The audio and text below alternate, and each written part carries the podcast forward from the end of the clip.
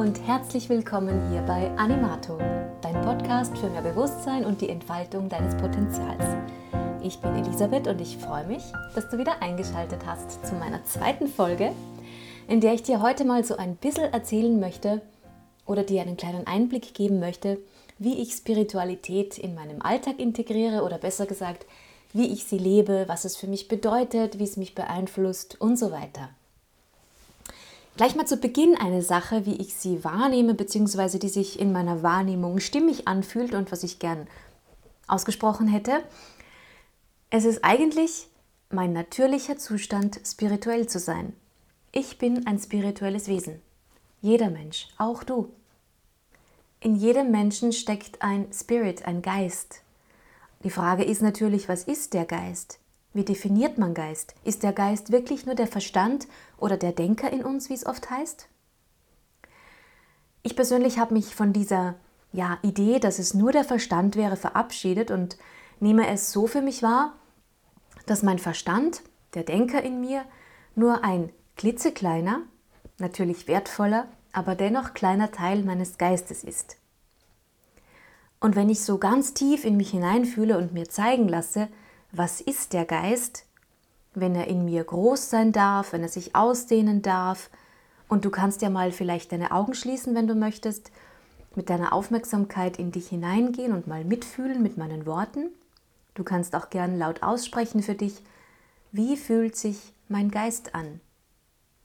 Wie fühlt es sich an, wenn mein Geist in meinem ganzen Körper sein darf und sich ausbreiten darf?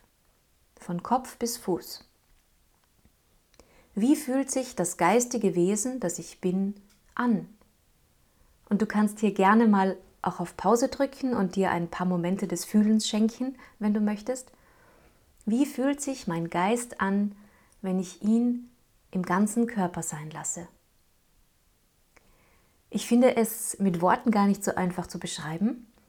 Nach meinem Empfinden ist es ja erstmal nichts Angreifbares. Es ist wie eine Art feinstoffliche Energie in mir. Sehr lebendig fühlt sie sich an, sehr leicht auch, in jedem Fall sehr gut. Ich nehme es so wahr, dieser mein Geist ist wie ein innerer, gleichzeitiger energetischer Abdruck von mir und meinem festen Körper.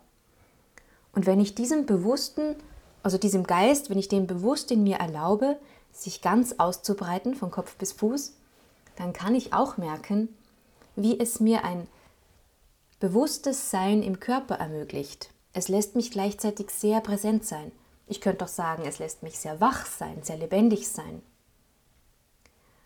Und das ist zum Beispiel etwas, darin übe ich mich ständig in meinem Alltag, dass ich diesem geistigen Wesen, das ich bin, mehr und mehr Raum gebe. Bei all meinem Tun.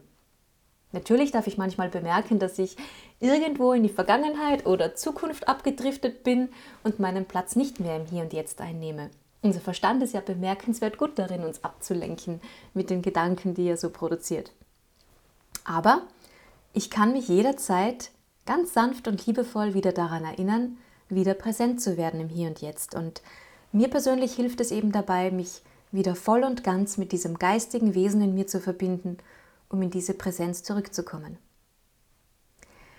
In dieser Präsenz und als dieses spirituelle Wesen, das ich bin, kann ich übrigens auch bemerken oder es ermöglicht mir, dass wenn ich, meinen, wenn ich mein Herz, meinen Herzraum energetisch öffne, in alle Richtungen öffne, ich immer in Verbindung gehen kann. In Verbindung gehen kann mit allem, was ist, mit dem All-Eins-Sein. Immer aus meiner Präsenz heraus und im in Verbindung bleiben mit mir selber. Also ich soll mich dadurch jetzt nicht verlieren oder aus mir herausgehen. Ich bleibe immer in Verbindung mit meiner eigenen Essenz, mit meiner eigenen Präsenz. Und so kann ich, wenn ich möchte, auch mit einzelnen Aspekten dieses All-Eins-Seins in Verbindung gehen. Zum Beispiel mit dem Menschen, der mir gerade zuhört. Oder mit einem Menschen, der mir begegnet oder der mir gerade gegenübersteht dem ich in die Augen schaue, mit dem ich spreche, dem ich zuhöre, mit einem Tier, einer Pflanze. Ich kann mich genauso mit Mutter Erde verbinden, sie mal fühlen, mich von ihr berühren lassen. Ich kann mich mit der Unendlichkeit des Universums verbinden. Ich kann mich auch mit der Seele eines verstorbenen Menschen verbinden, wenn ich das möchte. Wenn es bei mir auf seelischer Ebene etwas zu heilen oder zu bereinigen gibt, dann kann ich mich gegebenenfalls mit zum Beispiel meinem inneren Kind, der dreijährigen Elisabeth zum Beispiel, verbinden und sie mal fühlen und schauen, was sie braucht. Wenn es notwendig ist, dann kann ich mich mit einem Ich in einem früheren Leben verbinden, mit meinen Ahnen, mit der weiblichen oder männlichen Ahnenreihe. Ich kann auch mit meinem weiblichen als auch meinem männlichen Seelenanteil in Verbindung gehen. Jede Seele, egal ob Frau oder Mann, trägt beide Anteile in sich. Ich kann mich mit meinem Schutzengel verbinden. Die Möglichkeiten sind gefühlt und endlich und du merkst vielleicht auch schon, ich rede da frisch und fröhlich über frühere Leben, über Seelenanteile, den Schutzengel, als wäre es das Natürlichste und Selbstverständlichste auf der Welt. Ähm, ja, ich kann nachvollziehen, dass das für jemanden nicht so ist, dass es für jemanden nicht selbstverständlich ist. Ähm, vielleicht sogar befremdlich. Es war ja für mich auch nicht immer selbstverständlich. Aber mittlerweile ist es für mich tatsächlich zu etwas ganz Natürlichem geworden. Das sind Dinge, die ich mittlerweile auch fühlen kann, wahrnehmen kann und ich traue mich auch darüber zu sprechen. Wenn ich zurückblicke auf meine Anfänge oder so meine ersten Berührungspunkte mit Spiritualität, ähm, muss ich ja schmunzeln, weil natürlich war vieles auch ganz weit weg von mir, nicht greifbar und ich musste mich auch erst herantasten. Aber so eine gewisse Offenheit oder die Möglichkeit, dass es da mehr gibt, als wir uns mit dem Verstand erdenken können, was wir verstehen können oder mit den eigenen Augen sehen können, die war eigentlich schon seit meiner Kindheit da, weil, und da muss ich jetzt kurz ein bisschen ausholen zur Erklärung, ich und auch mein kleiner Bruder, wir waren abwechselnd ständig krank. Bei mir war es vor allem das Thema Mittelohrentzündung, das mich ständig begleitet hat. Und unsere Eltern, die waren schon sehr verzweifelt, weil der normale Hausarzt, die Schulmedizin nicht weiterhelfen konnte oder nicht mehr helfen konnte. Und so war dann der letzte Ausweg eine Ärztin, die auch alternativ gearbeitet hat und bei der wir dann viele Jahre regelmäßig waren. Als wir anfangs zu ihr kamen, war es ganz spannend oder auffallend, dass sie vordergründig mit unseren Eltern gearbeitet hat, obwohl wir ja eigentlich wegen uns Kindern dort waren.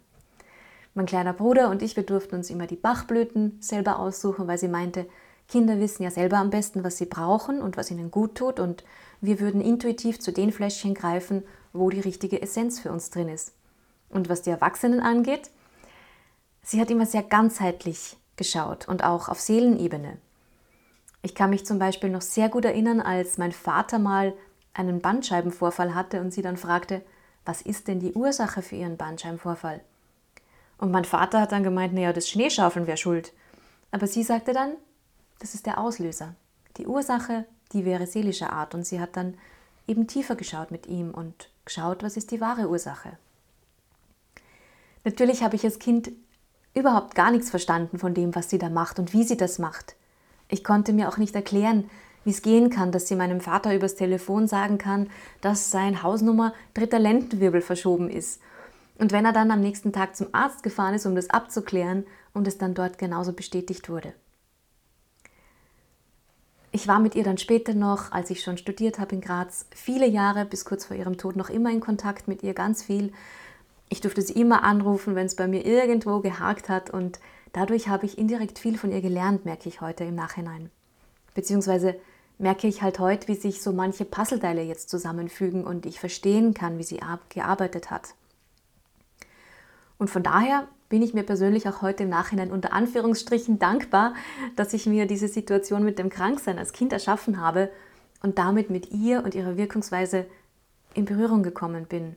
Weil wer weiß, ob ich sonst später so offen dafür gewesen wäre, wenn ich es nicht selber erlebt hätte.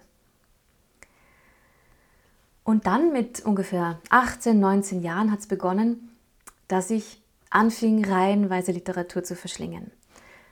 Über alternative Heilmethoden, über Pflanzenheilkunde, über Bücher, wo es um die seelischen Hintergründe von Krankheiten ging. Wenn bei mir irgendwo der Schuh gedrückt hat, dann habe ich immer geschaut, wofür steht dieses Symptom. Was möchte die Seele über diese körperliche Beschwerde ausdrücken? Und es hat immer Sinn gemacht für mich. Natürlich habe ich dann auch viele Bücher über Persönlichkeitsentwicklung gelesen. Ich wollte wissen und verstehen, wie kann ich meine Gedankenkraft nutzen, um mir zu manifestieren, was ich gerne im Leben, hält, Leben hätte. Ich wollte schließlich erfolgreich sein, mehr Geld zur Verfügung haben, ich wollte meine Ziele erreichen. Es gab ganz viel, wo ich gleich gemerkt habe, ja, da gehe ich voll in Resonanz, das kapiere ich, das macht Sinn für mich, das kann ich gut anwenden. Ich habe begonnen mit Meditation, ich habe visualisiert, affirmiert, ich habe Natürlich hatte ich ein Vision Board, auf dem alles Mögliche draufgeklebt ist, was ich erreichen wollte und was ich erleben wollte. Und je mehr ich mich dann beschäftigt habe mit persönlicher Weiterentwicklung, gab es dann auch einiges, wo ich dann schon gemerkt habe, es wird kniffliger und, oder man könnte auch sagen, es wird unbequemer.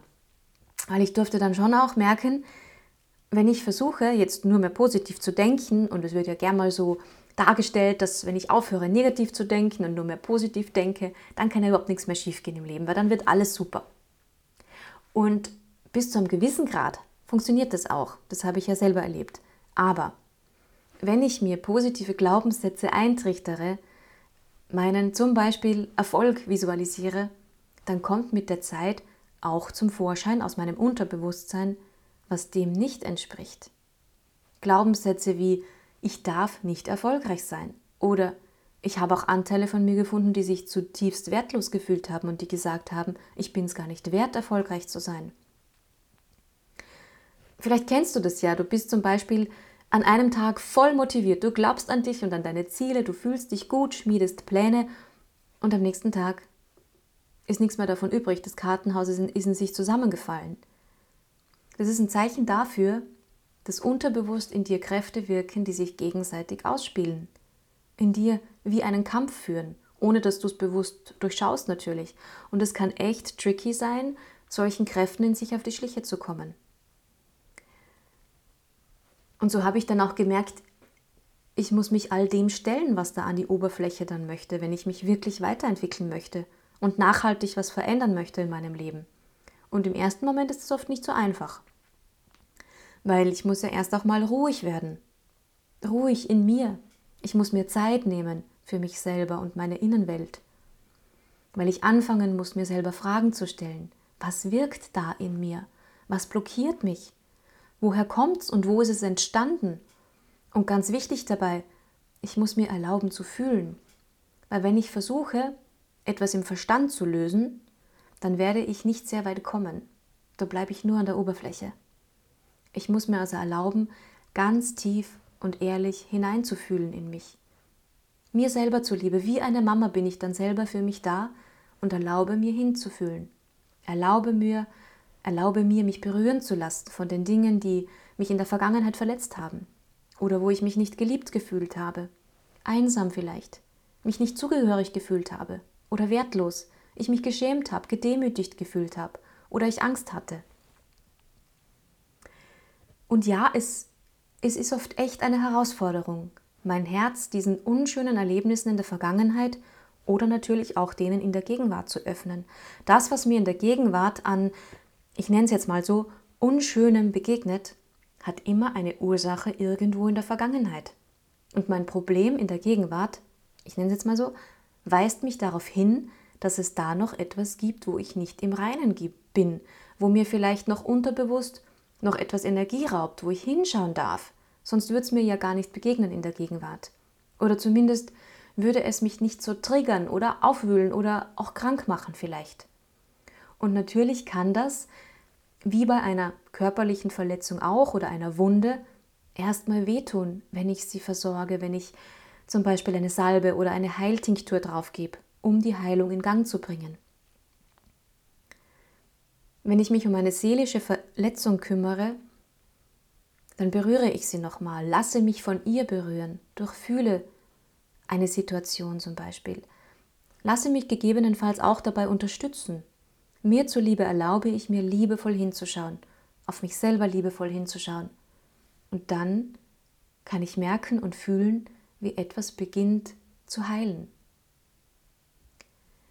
Wenn ich mich solchen Prozessen hingebe, dann hat das insofern einen sehr, sehr spirituellen Aspekt, weil ich darauf zu vertrauen gelernt habe, dass ich Unterstützung aus der geistigen Welt bekomme. dass es so etwas wie geistige Helfer gibt, die mich gerne unterstützen, die mich gerne führen in diesen Prozessen. Diese geistigen Wesen, die hat jeder Mensch und die unterstützen jeden Mensch gerne. Und in der geistigen Welt, ganz besonders auch über das Bewusstseinsfeld, von dem ich dir in der ersten Folge erzählt habe, frage ich immer nach, was ist jetzt der nächste Schritt? Wie komme ich näher an die Ursache meines Problems? Wie kann ich dieses Thema in mir lösen? Warum widerfährt mir diese Situation? Wo muss ich hinschauen? Was darf ich erkennen? Hat es was mit diesem Leben zu tun? Meiner Kindheit? Oder kann ich vielleicht dann sogar sehen, dass es noch tiefer liegt, in einem früheren Leben zum Beispiel? Oder dass ich dieses Thema aus einer Ahnenlinie übernommen habe? Je geübter ich darin werde, Je mehr ich gelernt habe, meiner Wahrnehmung zu vertrauen, desto mehr Feinfühligkeit habe ich mir gegenüber natürlich entwickelt, was nicht heißt, dass ich dort und da mal einen blinden Fleck habe oder vielleicht alleine nicht weiterkomme bei einem Thema und mir dann Unterstützung hole. Von jemandem, der dieses Lesen im Bewusstseinsfeld auch praktiziert und der dann mit mir gemeinsam hinschaut. Es gibt auch Themen, die sind sehr vielschichtig. Die wollen von mehreren Seiten betrachtet werden und dann kann ich ein Thema vielleicht nicht innerhalb von einer oder zwei oder drei Lesungen auflösen, sondern brauche eine gewisse Zeit dafür. Ich habe auch oft schon erlebt, dass ein Thema, von dem ich dachte, ich hätte es bereits gelöst, wiedergekommen ist. Und das ist im ersten Moment natürlich mal nervig und zipft, zipft einen an, ja, aber es ist ein Zeichen dafür, dass es noch eine tiefere Ebene gibt, die mir vorher noch gar nicht bewusst war und die ich vorher noch gar nicht beleuchten konnte, weil ich erst andere Dinge lösen musste. Oft verstehe ich auch hinterher erst die ganzen Zusammenhänge. Was mich die Spiritualität definitiv auch gelehrt hat, ich muss jetzt als Erwachsene echt Verantwortung übernehmen. Ich kann nicht mehr irgendwem in der Vergangenheit die Schuld für etwas geben, wenn ich mich weiterentwickeln möchte. Nicht meinen Eltern, vielleicht Geschwistern, der unguten Lehrerin oder dem Lehrer in der Schule, vielleicht dem Ex-Freund oder der Ex-Freundin oder sonst wem. Dabei geht es jetzt aber auch nicht darum, etwas zu beschönigen oder für gut zu heißen, ja? Also gar nicht, also darum geht es überhaupt nicht. Ich darf alles in mir bewusst anerkennen, wo ich verletzt wurde in einer bestimmten Situation oder Phase meines Lebens. Ich darf alles bewusst fühlen, was es mit mir gemacht hat. Weil unterbewusst schlummert es ja ohnehin. Nur weil ich vielleicht etwas verdrängt habe oder versuche es zu verdrängen, ist es ja nicht weg. Aber wenn ich ganz bewusst, mutig, ehrlich und vor allem mir zuliebe auf etwas schaue, dann kann es in mir anfangen, sich zu bewegen. Dann kann es beginnen, sich zu lösen, zu heilen. Aber, und das ist natürlich dann auch entscheidend, ich muss wirklich bereit sein, es loszulassen. Anzuerkennen, ja, ich habe diese Erfahrung im Leben gemacht. Aber jetzt lasse ich sie los. Ich lasse die Vergangenheit Vergangenheit sein. Und vielleicht bin ich auch irgendwann bereit zu vergeben. Anderen und mir selber. Und das ist manchmal echt eine Herausforderung, das weiß ich aus eigener Erfahrung. Aber gleichzeitig ist es eines der größten Geschenke, das ich mir selber machen kann. Es ist wie ein, ein Befreiungsschlag, wie ein sich herauslösen aus einer Verstrickung, ein, ein sich erheben aus einer tiefen Schwingung. Ich habe oft den Eindruck, dass Spiritualität so in einem Licht dasteht und vielen Menschen oder dass viele Menschen, die dem gegenüber eher ablehnend äh, stehen, denken, Spiritualität wäre weltfremd oder hier werden die Dinge nur beschönigt, hier geht es nur um Licht und Liebe. Ja, um das geht es auch, weil in der Essenz sind wir das natürlich, Licht und Liebe. Aber darüber liegen unsere Schattenanteile und unsere eigene Dunkelheit, wenn man das so nennen möchte. Aber vor allem geht es um eines, ums Leben an sich. Und das Leben, das hat nun mal nicht nur Sonnenseiten, sondern auch seine Schattenseiten. Und die haben wir halt nicht so gern. Die hat unser Verstand nicht so gern, unser Ego nicht so gern. Da gehen wir in Widerstand, die möchten wir von uns fernhalten. Da fangen wir an, dicht zu machen, unseren Fühlkanal dicht zu machen. Wir verhärten uns innerlich, sagen, das darf nicht sein, das möchte ich nicht. Aber all das gehört genauso zum Leben. Zu uns will gesehen und integriert und transformiert werden. wenn ich mich in meiner Ganzheit erfahren möchte, muss ich beides in meinem Leben und gleichzeitig in mir anerkennen. Licht und Schatten. Im Endeffekt siegt ohnehin immer das Licht. Und es gibt einen Ort in uns ganz tief drinnen, da sitzt unsere Seele und die, die weiß das. Für mein Ego, für meinen Verstand ist das nicht immer alles so erklärbar und schwer nachvollziehbar. Und an dem muss ich mich auch oft vorbeibewegen, um die Dinge klarer sehen zu können, um aus einer höheren Perspektive schauen zu können, um tiefer dringen zu können. Und ja, viel, was jetzt für mich vollkommen selbstverständlich ist, nachvollziehbar ist, realistisch und wahrnehmbar, das war es vor einigen Jahren überhaupt noch gar nicht. Das war wie ein, ich mache ein paar Schritte vor, dann wieder einen zurück, dann wieder zwei nach vor, dann verstehe ich etwas besser, lasse etwas in mir sacken, es mal auch mal ruhen. Und so habe ich mich vorwärts bewegt und bin gleichzeitig mehr und mehr bei mir selber angekommen. Und ich bin natürlich immer noch dabei anzukommen und freue mich drauf, was ich noch entdecken darf und was ich auch noch alles loslassen darf. Weil gleichzeitig erweitere ich mein Bewusstsein. Und in diesem erweiterten Bewusstsein ist es jetzt nicht so, dass die Herausforderungen im Leben in dem Sinn weniger werden oder leichter werden. Aber es fällt mir leichter, damit umzugehen und sie anzunehmen. Und ich merke, wie dadurch mein Leben leichter wird. Mein Vater hat als er an Demenz erkrankt ist, beziehungsweise seine Erkrankung allmählich dann fortgeschritten war und er noch sprechen konnte, äh, immer wieder gesagt, annehmen, was ist. Neben seinem anderen Lieblingssatz, lächeln ist die schönste Art, die Zähne zu zeigen, wenn er auch sonst ab einem gewissen Zeitpunkt nicht mehr viel gesprochen hat. Diesen Satz, den hat er immer noch gesagt und über die Lippen gebracht und eben auch annehmen, was ist. Und bevor ich jetzt weiterspreche und etwas erzähle, was doch recht persönlich ist, ist es mir wichtig, dir zu sagen, dass ich meinen Vater tatsächlich um Erlaubnis gebeten habe, hier über das zu sprechen. Ich habe mich mit ihm verbunden, mich mit seiner Seele verbunden und gefragt, ob es in Ordnung ist, hier etwas so Persönliches auszusprechen, weil ich möchte ihn hier nicht bloßstellen, ich möchte ihn nicht schlecht machen oder ihm einen Vorwurf machen. Ich habe hingehört und geschaut, was kommt da für eine Antwort. Er hat mir sein Okay gegeben, mehr noch. Er hat mir gesagt, es ist wichtig, dass ich darüber spreche, weil es das Herz von dem Menschen, der es hört, weicher macht. Und weil wir ja ohnehin alle gleich sind und dieses Thema jeden betrifft. Jedenfalls annehmen, was ist. Er hat es ständig gesagt. Es war, es war wirklich auffallend und er hat mich damit jedes Mal so getriggert und es hat mich innerlich so aufgewühlt weil ich ehrlich gesagt für meinen Teil immer gedacht habe, also Papa, ich bin mir nicht so sicher, ob du wirklich weißt, was du da sagst. Und ob du das auch wirklich selber tust, dieses Annehmen, was ist. Ich hatte nie das Gefühl, dass er das wirklich tut. Oder zur Gänze annimmt, in dem Sinne annimmt, dass er etwas als Herausforderung annimmt, nicht immer alles gegen sich bezieht.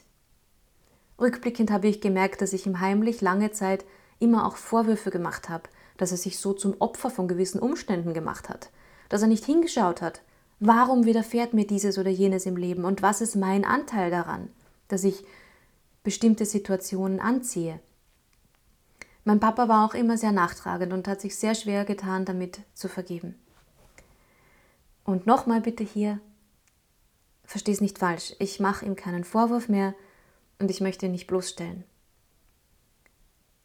Mir geht es vielmehr darum, beziehungsweise um eines, was ich eigentlich sagen will, ist, ich bin meinem Vater heute dankbar, dass er mir so den Spiegel vorgehalten hat und so unerbittlich aufgezeigt hat und ich das dann auch irgendwann realisieren konnte, dass ich selber noch eine ganze Menge habe, wo ich hinschauen darf, wo ich noch nicht vergeben habe, wo ich wem noch etwas vorwerfe.